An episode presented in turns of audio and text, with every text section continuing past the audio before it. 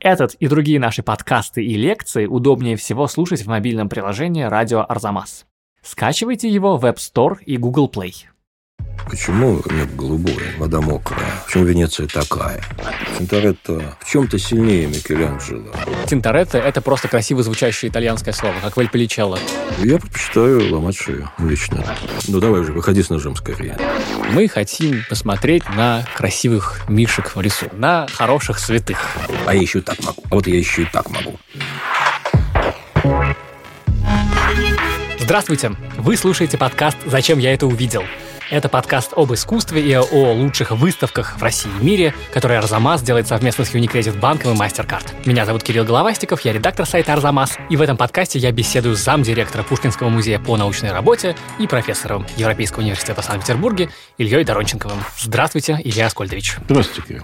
И сегодня мы поговорим о Венеции и о том, какой след этот город оставил в истории искусства. Повод биеннале современного искусства, которое сейчас проходит в городе. И конкретно проект Государственного музея изобразительных искусств имени Пушкина, который открылся в Венецианской церкви Сан-Фантин. Проект называется «В конце прибывает начало». Его участники – блестящий театральный художник и режиссер Дмитрий Крымов, ветеран венецианского биеннале Ирина Нахова и классик американского видеоарта Гэри Хилл. Все эти художники отталкиваются от венецианского материала, а конкретно от художника Тинторетто, своеобразного гения места, чье 500-летие со дня рождения празднуют разными выставками уже второй год. И мы поговорим именно духе Венеции, о том, как венецианская школа изменила историю искусства, в чем заслуга конкретно Тинторетто, почему его должен знать каждый, и как современные художники отозвались на этого гения полутысячелетней давности. В подкасте будет сюрприз, специальный гость с Биеннале. Дождитесь. Илья Аскольдович, расскажите, почему именно Венецианская школа и именно Тинторетто? Это довольно сложная задача, честно говоря, поскольку Тинторетто, на мой взгляд, при всем уважении, которое к нему история искусств всегда испытывала, он находится в таком иконостасе мастеров итальянского возрождения, никогда не был художником, который бы имел репутацию близкую к Тициану, например, к Леонардо, к Рафаэлю. Я думаю, что для широкой публики слово «тинторетто» — это просто красиво звучащее итальянское слово, как «вальполичелло». Даже если вы так чуть-чуть риторически преувеличиваете, я думаю, что, в общем, скорее да. Тут несколько проблем. Дело в том, что Тинторетто надо смотреть в Венеции. Угу. При том, что обычно мы бы так сказали про ну, такой сайт Specific Art, да, про фрески, допустим, Джотто или Тьепола, а Тинторетто – это художник масляной живописи. Но, как ни странно, это самая масляная живопись, которая по определению гораздо более компактна и транспортабельна, да, причем фреска, она в исполнении Тинторетто живет именно там.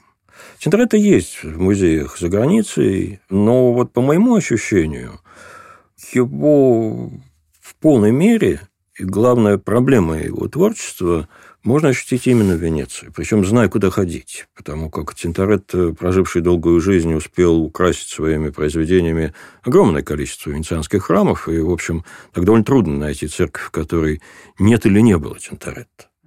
Но есть несколько церквей, в которых Тинторетто, в общем, определяет практически все. И именно там он соревнуется с крупнейшими мастерами монументальной живописи, играя на чужом поле и, в общем, заставляя масляную живопись работать как фреску. Но я так полагаю, что даже если он не видел Сикстинскую капеллу Микеланджело, то соревнуется он именно с ней. Собственно говоря... По Сикстин... части общего производимого впечатления как от целого. И по части той энергии, которую он создает в своих фресках. Именно создает. Потому что мы исходим из того, что религиозный художник рассказывает истории. Ну, это понятно, да, это, собственно говоря, иллюстрации в широком смысле этого слова к жизни Иисуса, к евангельскому рассказу и к тексту. В общем, да, он не в обиду будет сказано живописцу, он иллюстрирует текст. Угу. И если в Флоренции, искусство, которое стало мейнстримом, начиная с 15 века, главной задачей художника был рассказ, то, что Джованни Батиста Альберти называл история, то есть это с помощью фигур, атрибутов, выстроенной перспективы, внятный рассказ. Это может быть евангельская история, или это может быть история из Боккаччо. Как бы то ни было, Это сюжет, это разворачивание некого сюжета, который ты можешь восстановить даже, в общем, особо не зная литературный источник. Кроме того, для флорентийцев чрезвычайно важную роль играл объем. А вот они в эпоху Кватрачента и с той, и с другой стороны подходили к проблеме такого, ну, то, что мы бы сейчас называли эффектом 3D, угу. эффектом объема. А это, в свою очередь, создал эту живопись венцом, который стал Рафаэль. У него, грубо говоря, цвет тяготеет к раскраске, а форма к объему, к скульптуре. Угу. И еще ярче это видно на Микеланджело. А вот у венецианцев ситуация оказалась совсем другой. И на концептуальном уровне, ну, вот эту историю с рассказом и четкой чеканной формой, она ведь концептуализирована, эта история. Она концептуализирована в Азаре. История, что художник рассказывает историю и иллюстрирует ею текст. Что есть задача искусства. И э, Вазарин, написав свою книгу, это ведь очень такая книга локального патриотизма, это книга флорентийская. Он внедрил в сознание потомков представление о том, что вот это и есть живопись. Джорджо Вазари – художник, архитектор и писатель XVI века. Он автор книги «Жизнеописание наиболее знаменитых живописцев, воятелей и зодчих», своеобразной энциклопедии итальянского искусства, заложившей основы современного искусствоведения и в целом современного взгляда на классическую живопись. Вазари учился во Флоренции, и его труд крайне благосклонен к флорентийским художникам и во многих аспектах несправедлив к венецианским. Это к вопросу о том, как важно написать историю, mm-hmm. как важно написать книгу, которая соединяет большой процесс и предложить. Застолбить. Если бы, именно, если бы венецианцы писали такую книгу, то она была бы другая. Uh-huh. Совершенно другая. Венецианская живопись – это совсем другое дело. И когда венецианские литераторы начали искать понятия для того, чтобы определить венецианскую картину, они стали прибегать к понятию поэзия. То есть они сравнивали произведение живописи не с нарративом, а с э, произведением стихотворным, котором, в общем, не информация является главным, а рифма, ритм, музыка. И если мы поглядим на произведение Венеции, мы увидим, что там огромную роль играет сакроконверсационное, священное собеседование. Сакроконверсационное или священное собеседование – жанр христианской живописи, в котором Богоматерь на троне с младенцем Иисусом на коленях изображается в центре, а по обе стороны от нее симметрично располагаются разнообразные святые, как бы объединенные общей эмоцией. То есть вот такое тихое предстояние святых, не вступающих в прямой диалог, очень распространенная форма алтарной картины.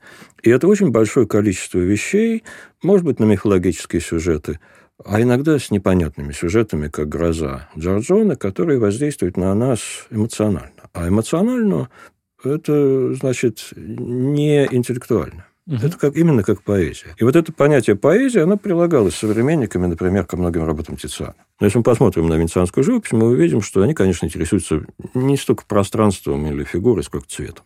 Угу. А цвет воздействует на наши эмоции прежде всего, не на мозг. Угу.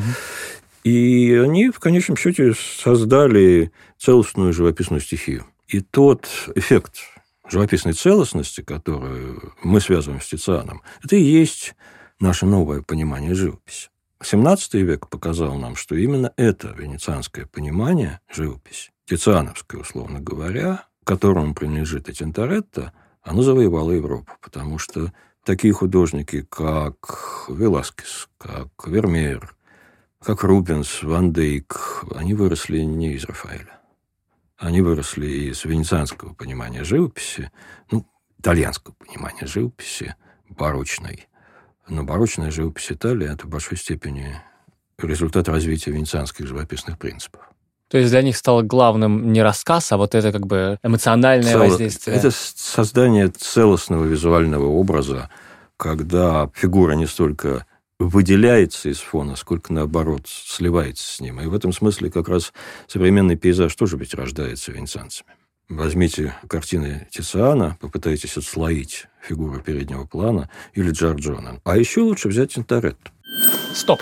Кажется, тут самое время рассказать, кто же такой Тинторетто. Настоящее имя художника Якоб Рабусти родился в Венеции, скорее всего, в 1518 году, может быть, в 1519. Он немного учился и немного соперничал с Тицианом, и не только. По легенде, над дверью своей студии он разместил рекламный слоган «Рисунок, как у Микеланджело, колорит, как у Тициана». Художник всю жизнь писал картины почти исключительно на библейскую тематику. Тинторетто едва ли покидал надолго пределы Венеции и умер тут же, в 1594 году. А еще лучше взять Тинторетто потому что он в этом смысле даже более чистый и современный пример. Вот в чем дело.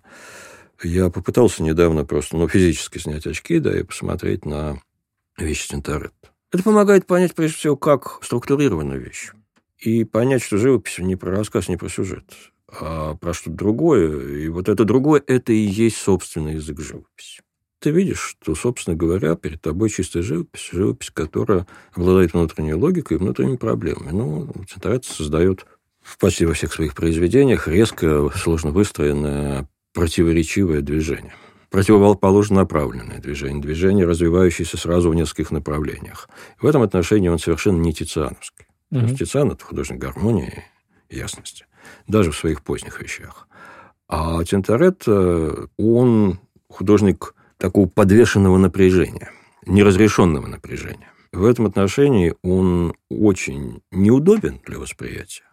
Ну, представьте себе, вы находитесь в постоянном состоянии саспенса, да, но если мы обычно саспенс да, невозможно. связываем с э, трейлером, ну, тоже ведь не хочется, да, все время по дому с психа гулять, да. Ну, давай уже, выходи с ножом скорее. Да, да? постоянный стресс без разрешения, да. правильно я понимаю? Именно. А Тинторет заставляет нас постоянно на это смотреть. И вот когда ты отрешишься от того, что перед тобой Божья Матерь, Волхвы, Архангел Гавриил или Спаситель, и начнешь воспринимать эту вещь как живописную стихию, ты очень много в нем поймешь.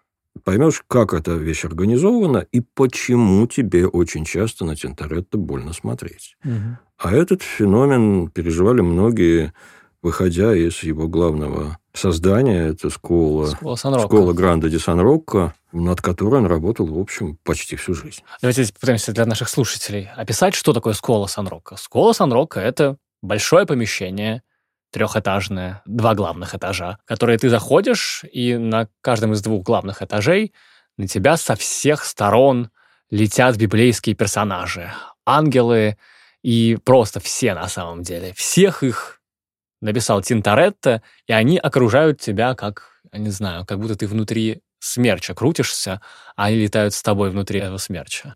Ну, давайте про функцию немного. Тут еще угу. важно сказать, что если Тициан – это живописец королей, ну, там еще в этой формуле добавляется король живописцев, то Тинторетто работает на другого заказчика. Тинторетто работает на город, на городскую среду, сейчас бы сказали, на комьюнити городские. Причем именно во множественном числе потому что именно в XVI веке в жизни Венеции огромную роль играет братство. Братство, созданное либо по профессиональному признаку, либо даже по принципу землячества. Ну, скажем, было братство хорватов-католиков, а хорватское побережье было частью республики какие-то комьюнити, созданные с целью помогать своим, да, укреплять Они связи. носили религиозный, благотворительный характер. Но понятно, что любое такое комьюнити, оно очень поливалентно, да, оно имеет много задач, и декларирована это, конечно, задача укрепления веры, и так, собра... это такое вот религиозное собрание – а с другой стороны, конечно, благотворительность. Но это в то же время и очень мощная форма самоорганизации городского общества, влияния э, политического, экономического и так далее. И вот, значит, Тинторетто работает для венецианских церквей, иногда за смешные деньги, иногда, опять же, очень грамотно. Это можно истолковать как благотворительность, не беря денег, принося готовую картину там, где требовался эскиз. Угу. А с другой стороны, это ведь очень грамотный рыночный ход. Да. Ну, конечно, да. Так вот, школа Гранда де Сан-Рокко, членом братства этого Тинторет стал сам, он действительно создал огромный ансамбль. Я вернусь к зданию. Угу. Школа де Сан-Рокко – это большое здание, которое создано братством, одним из венецианских братств, для помощи больным. Называется в честь Рох, этого Роха, который помогал... Покровитель борьбы с чумой.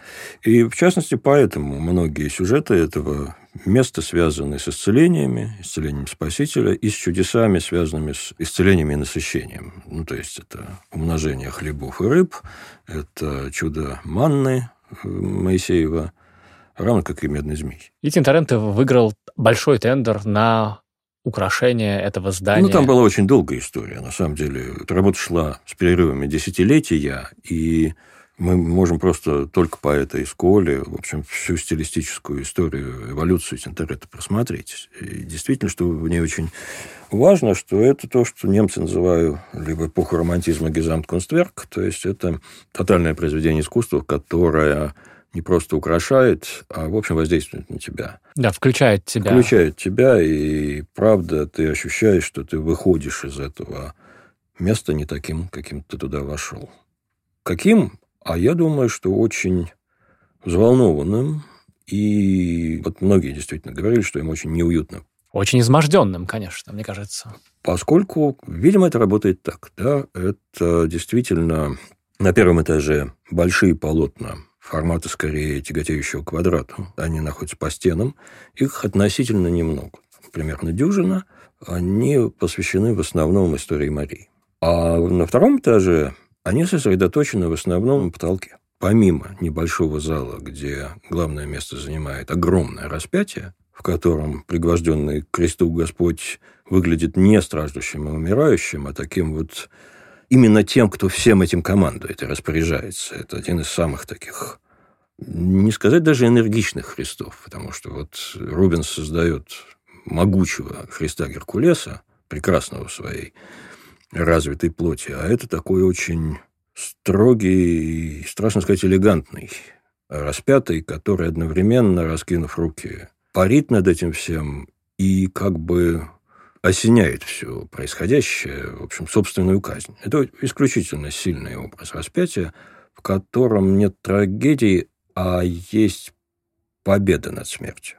А вот в главном зале живопись Тинторетто сосредоточена в основном на потолке. Ну, можно упомянуть, что художники этой поры никогда не работали в одиночку, то есть там всегда была бригада, и Анцу помогал его сын, творческая манера, которая настолько похожа на папу, что вплоть до неотличимости.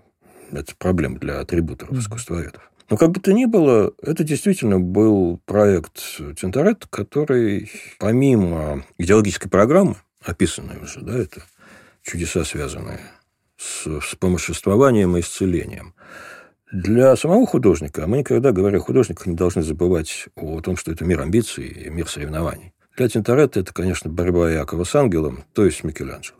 Тинторетто в чем-то сильнее Микеланджело, поскольку он именно и все время работает на этом ну, как вот музыка есть неразрешенный аккорд, да? Вот он работает, создает эти неразрешенные аккорды и заставляет нас на них смотреть. Разворачивая фигуру так, ставя его, ее в острый ракурс, подвешивая кого-нибудь слетающего с неба, вроде Святого Марка его первом проекте для школы Сан-Марко, где он просто...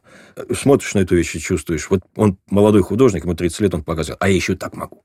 А вот я еще и так могу. А эффект присутствия обеспечиваю. Вот эта фигура отслаивается от фона, она просто как будто в нашем пространстве.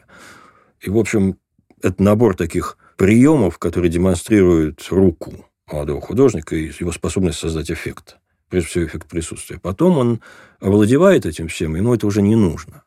И он мыслит массами, он мыслит объемами, столкновениями этих объемов. И в этом отношении он чрезвычайно современен. Потому что в конечном счете он создает мир вот на том самом потолке, мир неразрешенных противоречий. Да, это всей... поразительно, конечно, простите, что я да. перебиваю. Просто, конечно, когда мы думаем о старом искусстве, вот мы как угу. такие потребители музейных продуктов, да, мы думаем о старом искусстве как о чем-то гармоничном, благообразном и ну, комфортном, как бы, да. Мы хотим посмотреть на красивых мишек в лесу. Или, что я не знаю, на красивую на женщину. На Мадонну. Да, да, да, да, да. На хороших святых. Как говорил один мой университетский преподаватель, он был в Третьяковке и услышал у известной картины Иванова фразу «Ой, а Христосик-то как живой». Вот такая система потребления. А Тинторетто производит впечатление очень конфликтное, как, скорее, современное искусство. Тем более, что в школе он, идя на поводу конструкции зала, разыгрывает эту конструкцию исключительно эффектно. Это зал, перекрытый деревянными балками. На эти балки подвешен кессонированный потолок. Это традиция венецианских публичных зданий, церквей. Резьба, позолота, широкие рамы этих кессонов. И получается, что они изолируют картину Тинторетто на потолке, каждая из которых сама по себе очень неудобна. Ну, ты смотришь наверх, сворачивая шею, а над тобой еще кувыркаются святые в очень сложных ракурсах. Каждая из этих картин – это неразрешенное противоречие, пространственное столкновение масс. А когда таких картин дюжина и даже больше, и они начинают звучать каждая по отдельности, то получается эффект какофонии, которая застывает, в общем, на грани полной невыносимости. Да, это очень музыкальное произведение Скола Санрок. От него совершенно некуда деться, если ты не выйдешь просто и, э, на улицу. И ты выходишь, и тебе нужно время, чтобы... Нужно подышать. Подышать и перестроиться, потому что эффект воздействия фантастический. И вот когда я попытался проанализировать, как работает Тинторетто, я, собственно, коротко сейчас я старалась объяснить, как он работает, мне кажется, что в целом это действительно очень современное мышление.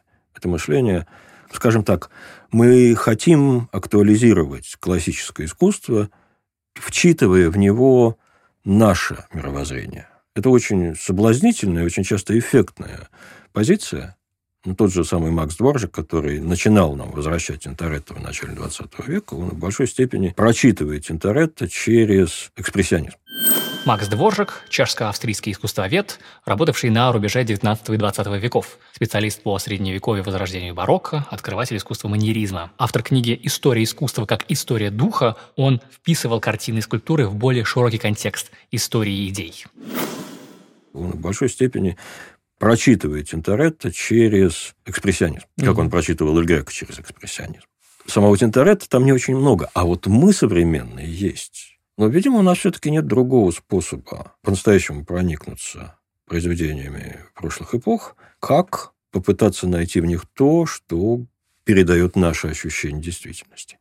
И вот эта полифония не приведенных к гармонии колористических и пространственных объемных конфликтов, которые выстраивает Тинторетто, именно это столкновение множества конфликтов, оно, конечно, не имеет, на мой взгляд, аналогии, в общем, нигде, в XVI веке тоже. И это то, что, в общем, мы в состоянии понять, и это то, про что в значительной степени контемпорари. Сейчас в школе Сан-Рока тем, кто хочет посмотреть потолок Тинторетто, выдают зеркала, и ты можешь безопасно, не рискуя шеей, смотреть просто вниз на свое зеркало и видеть потолок. Это предательство изначальных идеалов, а, а Тинторетто должен быть опасным, в ну, том это числе старый, шеи. Это старый прием, по-моему, еще с 19 века повелся, но в зеркале ты ведь видишь перевернутое изображение, угу. то есть ты видишь не то, что художник сделал. Я предпочитаю ломать шею угу. лично, да, потому что в этом случае я действительно оказываюсь положении тех, кто должен был это, на это смотреть в XVI веке. Если мы будем смотреть роскошную видеоинсталляцию школы на огромном экране, мы не получим и десятой доли ее эффекта. Мы, может быть, рассмотрим детали, но у Тинторетто детали не важны. Он как раз способен пренебрегать ими, это просто до безобразия. Видно, что ему важно целое, а не мелочи.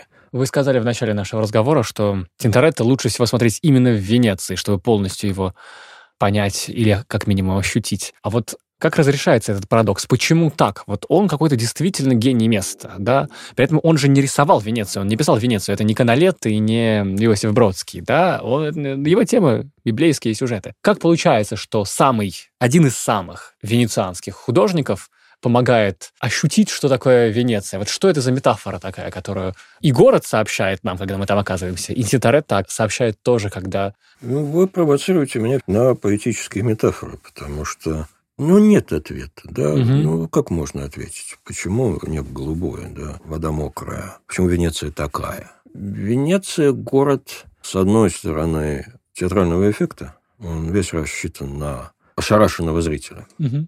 С другой стороны, это город зрелища. Вот, да, мы вспомним Гидебора, общество спектакля, но так общество спектакля не в Европе 20 века родилось, и даже не 19-го. Венеция – это общество спектакля. Это этом... какая-то декорация, невероятный праздник. Вот Томас Манн нам нарисовал такую Венецию декорация, праздник, зрелище, за которой, за кулисами скрыто что-то больное, что-то неблагополучное. Томас Ман играет с э, тем топусом, который, с общим местом культуры, который мы можем проследить, ну, чуть ли не до Гёте, который сравнивает гондолу с гробом, и я думаю, что не он это придумал. Угу. Весь XIX век эксплуатирует тему умирающей Венеции. И там лорд Байрон и, и прочее. Да, это город, у которого одно прошлое, одно будущее его прошлое. Да? Но вот в чем дело. Дело в том, что Венеция ведь город настоящий, и город, который, на мой взгляд, есть в настоящем смысле город драм, трагедий. Но эти драмы и трагедии в политической истории Венеции довольно часто происходят за сценой, вот за тем самым спектаклем. Да? Мы видим спектакль, но не видим настоящей беды не видим настоящих столкновений. Политическая система Венеции, которая позволила ей продержаться вместе с уникальным природным положением почти тысячу лет, как государство, она, мне кажется, гораздо больше наследник той Византии, которую мы себе придумали в XIX веке, то есть вот такой вот тайной системы, очень сложно устроенной, где все решается не на виду, не на людях. И я к этому выводу приходил тоже на основе эмоциональных впечатлений. Ну да, если вы пойдете в музей Корарт, вы увидите там одеяния венецианских патрициев, то есть вот такие балахоны до пят, когда движение тела скрыто, и ты не представляешь, как как функционирует это тело. Там же лежит э, книжка в витрине, которую читатели Александра Дюма могут помнить по графу Монте-Кристо. Это книжка где середина вырезана, и туда вставлен спусковой механизм mm. пистолета. Или если вы пойдете во дворец Дожи и увидите специальную экскурсию, что вот перед вами зал Большого Совета, расписанный тем же Тинторетто, огромное пустое геометрическое пространство в центре города, где нет места. Это метафора власти, конечно. Угу. Пространство – это власть. Но если вы пойдете за эти залы, вам покажут за отдельную мзду офисы. И вы увидите, что они маленькие, узкие. И вот эти вот чиновники Венеции, которые реально рулили ею, они находились в высшей степени спартанской обстановке. Я очень советую сходить туда, вот mm-hmm. за эту сцену. И мы очень многое поймем в Венеции, потому что это город абсолютно скрытых конфликтов, всяких политических, любовных и так далее. И мне очень соблазнительно сказать, что вот это вот, этот драматизм Тинторетто, если мы пытаемся его связать не с общим духом эпохи, с Zeitgeist, ну, а где нет Zeitgeist, да, а именно с локальными особенностями, то мне кажется, что он очень хорошо передает вот эту вот неявную драму города. Города, который весь на показ, и его страшно интересно рассматривать, с другой стороны, за этим фасадом есть что-то. Ну вот, э, когда вы будете в следующий раз там, не только вот в Сан-Закария есть камп такое, где стоит навороченный отель, какой-то вот такой резиденция-отель. И я однажды заметил, что белая надпись на углу, вот где обычно название улицы идет на белом фоне черными буквами, она замазана. Так. У самого переулка узенького, такого вот кривоколенного переулка, он угу. буквой Г идет. Но если ты подойдешь к другому выходу этого переулка, ты увидишь, что там название сохранилось. Это Калида и Морти. Угу. Переулок мертвых. мертвых. Да. И почему легенда гласит, что те, с кем республика по каким-то причинам не могла расправиться в судебном порядке, находили свою смерть в этом переулке ночью от кинжала. Вот это Венеция в очень большой степени. Она такая же фиктивная, как та театральная Венеция, описанная мною прежде, но это город, в котором реальный драматизм форсируется тем, что мы очень часто не видим механизма. Угу. А Тинторет нам этот механизм конфликта показывает в очень разных вариантах. Я слушаю вас и думаю о том, что, конечно, вторая часть фильма «Джон Уик» должна была сниматься не в Риме, а в Венеции. Такое упущение. Вы должны консультировать сценаристов. Спасибо, но я думаю, что, может быть, в погоне за экзотическими местами они еще заедут в Венецию. Да. Мы уже много говорили о том, что Тинторетто очень современный художник. И как бы вот в соревновании двух школ, флорентийской и венецианской, венецианская это как бы фактически победителем вышла, угу. да, потому что она больше всего предсказала и на большее число последующих явлений в искусстве повлияла. А как она повлияла? У Тинторетто, например, были непосредственные последователи, которые восприняли именно его? Ну, Кто-то, по-моему, из русских формалистов хорошо говорил, что наследование все-таки идет не по от отца к сыну, да, а от племяннику. От, от дяди да, к племяннику. От дяди к племяннику. Вот это, пожалуй, тот самый случай, потому что настоящее развитие Тинторетто – это Эль Греко, угу. который жил в Венеции в те годы, когда там творил Тинторетто, но мы не уверены, что он у него учился. Впрочем, это не обязательно. А теперь давайте поговорим о том, как на Тинторетто отозвались художники, участники проекта Пушкинского музея. И тут обещанный сюрприз. Я поговорил об этом с одной из кураторов проекта «В конце прибывает начало» Ольгой Шишко. Вот что она рассказывает о проекте и о том, как он сложился. Когда Джан Матео Капута, главный за культурные проекты, вот как раз Курия, их Венецианская патриархия, сказал, что да, он готов нас пустить с первым проектом в вот реставрируемую, то есть реставрируемую сейчас церковь Сан-Фантин, что прямо напротив театра Ля Финичи, мы, конечно, ужасно обрадовались, потому что, придя туда, мы поняли, что она почти пустая, она огромная, она позволяет там показать как бы наши работы как мессы. Каждому художнику все равно выдается эта церковь, кому-то на 20 минут, кому-то на 10, кому-то на 15. В течение часа это звучит как музыкальное произведение, что тоже очень важно для нас, потому что Тинторетто — это как раз тот самый музыкальный кинематографичный художник. Он очень дружил, кстати, с а, музыкантами того времени и Царлина, и Палестрина, которые, кстати, осуществляли это тоже разрыв между Ренессансом и барокко и создавали другой ряд музыки полифонический. Вот эта полифония, эта музыкальность, она слышна у Тинторетто, как бы она поет. Поэтому мы решили, что это будут мессы от художников. Поясните, значит, эти видеоинсталляции, они сменяют друг друга в течение часа? Или да, кажд... в течение да. часа. То есть угу. первые то есть, полчаса... Будучи там час, можно... Можно увидеть... посмотреть все, угу. да. Но вы можете, у нас, знаете, как у мест, будет висеть расписание перед церковью, там, не знаю, в 12 Крымов, в 12.30 Нахова, в 12.45 Гарри Хилл. Давайте поговорим тогда про конкретно про проекты, которые будут заполнять вот этот час одно из имен, которое вы назвали, это Дмитрий Крымов. Крымов, прежде всего, мы знаем его как театрального режиссера, ну и театрального художника. Что он будет делать там как художник? Ну, смотрите, во-первых, Дима Крымов все-таки изначально с 90-х он был художником, угу. да, и у него много живописных работ, а потом он перешел в театр, но при этом все равно создавал театр художника, да, для угу. меня это все равно театр художника. Сегодня вот эти связи между театром и э, визуальным искусством, перформансом и музыкой настолько едины, что это не важно, как человек и в каких медиа как бы выражает себя.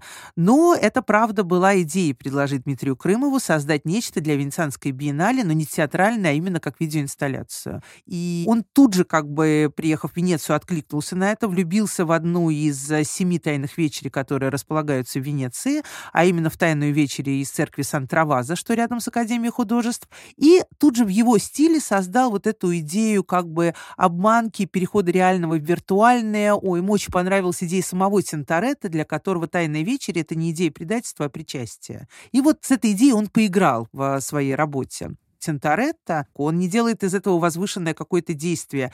И самое главное, что он выводит эту тайную вечерю на обыденный уровень. Мы там видим кошечку, э, женщину на тайной вечере, все прислуживают. То есть это реально такой разговор, как бы, да, людей. Это такое братство он изображает. И вот это братство, оно позволяет нам понять, что Тинторетто стремится к идее тайной вечери как причастие, а не к идее тайной вечери как предательство. И мне кажется, вот это вот обыденное, вот это соединение возвышенного и обыденного очень притянуло Дмитрия и создало его потрясающий образ соединения реального и виртуального. Если мы посчитаем, сколько э, версий «Тайной вечери» написал Тинторетто, угу. мы будем поражены. Собственно, с одной из них, церковь Сан-Траваза, и связан первая часть проекта. Пушкинского музея. Это видеоинсталляция Крымова с участием его студентов – который производит такую наглядную деконструкцию этой картины. Ну, я, так, это будет такой легкий спойлер, когда появившиеся из зала рабочие в оранжевых робах, они заходят как бы заходит в пространство этой картины и начинает прямо ее разбирать Христу и апостолам. Христу и апостолам растаскивает. Оказывается, что апостолы вырезаны из дерева или из фанеры, они их просто вынимают с гвоздодерами и выносят за сцену, оставляют только Христа, который оказывается довольно известным русским актером. В общем, манипулируя евангельским рассказом, совмещая сцены не в той хронологической последовательности, в какой они есть, и заставляя зрителя додумывать, что же там в конечном счете происходит, таким образом включая его собственный человеческий опыт. Это очень сильное, на мой взгляд, решение. Современное искусство редко рискует сделать прямое высказывание, особенно на те темы, которые уже давно в культуре обычно истолковываются в патетическом модусе. Это очень опасно. В том числе на, собственно, религиозные темы. Именно это я имею в виду сейчас, потому что христианская религия, она в очень большой степени была успешна, потому что, на мой взгляд, она через жизнь Христа объясняла каждому человеку свои таинства. Именно через жизнь Христа как человека. Угу. Через страдания Богоматери, через те коллизии, которые описывает Евангелие. И от частого повторения подобного рода вещи стираются. Да, как стираются, конечно. И вот Крымов рискнул. И, на мой взгляд, угу. он остановился ровно на той грани сентиментальности и пафоса, который, с одной стороны, эта история требует, а с другой стороны, которые категорически противопоказаны. Расскажите про другие два проекта, которые есть. Затем идет видеоинсталляция Ирины Наховой, которая Собственно говоря, это несколько инсталляций по мотивам вещей Тинторетто, создание животных, сотворение животных. Например, когда художница как бы принимает участие в создании этой картины, дорисовывая вместе с ее или акцентируя какие-то элементы. Но мне даже больше понравилась ее инсталляция, проецируемая в купол, потому что она очень красиво играет с великой традицией иллюзорного потолка, кругу вращения жизни, там появляются персонажи из нашей действительности, а в конечном счете этот пазл складывается в вариацию на тему «Right Internet». Угу. И тут для созерцателя Повторюсь, вот как в случае с Тинторетто неудобно смотреть, но я думаю, что это принципиально. Надо поднимать голову вот туда, устремляться. Это большое пространство для somышления с художником. Вот если ты готов в эту игру играть, ты там найдешь себе место. Воображаемое, Воображаемое соавторство. да. То, собственно говоря, что требует современное искусство, ну, так, примерно с Эдуардом Мане, Поль Сезанна и так далее. Иру, мне кажется, объединяет Синтаретто вот та же самая энергия, да, это страсть, этот ритм, который она чувствует, и это вовлеченность в вот это братство и в художественную, э, ну, в управление как бы массами того, что происходит. Я не знаю, как это объяснить, но Ира переводит вот этот пласт 16 века в 21 век, потому что у Тинторетто очень часто социальные э, сцены изображаются, и вот это месиво людей, которое замешивает и создает этот универс и эту реальность. И вот Ира сделает три инсталляции. Одна, которая как бы идет от работы Тинторетто сотворения животных, одна из от работы Рай, что в Палаццо Дожи, и третья от работы, от всех работ Тинторетто, которые знаменуют катаклизмы, как вот изменения в жизни людей. И вот мы попадаем как бы в такой соединенный 16 век и 21, да, что идеи все те же, протесты, беженцы, братство, защита кого-то от чего-то, она создает э, современные фрески. Угу. Вот эти современные фрески, они создаются разными у нее путями. И благодаря коллажа, и благодаря а, видеохронике, и соединении с фрагментами из Тинторетта. Перемешиваются разные-разные временные как бы слои, и вот из этого создается такой тоже общий универс. Ты, наконец, это Гэри Хилл, очень крупный, авторитетный современный американский медиахудожник, видеоинсталляция, которая, по видимости, представляет собой такое движение абстрактных конструкций, которые на самом деле являются так обработанными образами гораздо более конкретными, чем мы можем ожидать, но они настолько развернуты и искажены, что мы сталкиваемся с очень агрессивной, добавьте к этому шумовой квазимузыкальный эффект с очень агрессивно направленной на тебя энергией. И в данном случае мы опять сталкиваемся вот с этим настоящим содержанием Тинторетта, которое мы не считываем, если будем смотреть на него как на иллюстратора Евангелия, угу. а не на извержение вулкана, который извергается на холсте с помощью красок. Вот для Гарри Хилла, мне кажется, тоже вот эта идея синестезии, которая присутствует у Тинторетта, она очень важна. Потому что все, что он делает, он работает с внутренним сознанием, и он переводит бесконечно визуальные образы в текстовые, текстовые визуальные, и создает вот эту провокацию, когда а, твое сознание должно заново заработать. Ну, он экспериментирует, кстати, с различными с различными средствами, чтобы mm-hmm. вытащить вот это другое сознание. Он ведет одну и ту же идею синестезии, начиная с 60-х годов до сегодняшнего дня. И вот эта идея соединения текстового, звукового, визуального, да, и эм, создания ситуации, когда тебя как будто перепахали. Ты заново выходишь как бы после его инсталляции, и это действие, конечно, все перцепции твоего тела. Это работа со звуком, который не на 20 Герц, который мы воспринимаем там, не знаю, ухом, да, это работа со всем твоим телом. То есть твое тело прямо почувствует и световые, и э, звуковые его составляющие.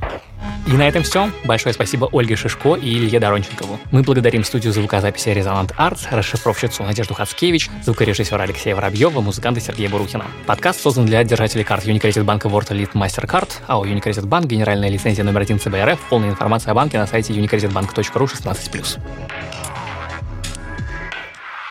Этот и другие наши подкасты удобнее всего слушать в мобильном приложении «Радио Арзамас». Установив его и оформив подписку, вы получите доступ ко всем подкастам, курсам и другим аудиоматериалам Арзамаса, в том числе тем, которых вы не найдете больше нигде. Скачивайте приложение Радио Арзамас в App Store и Google Play.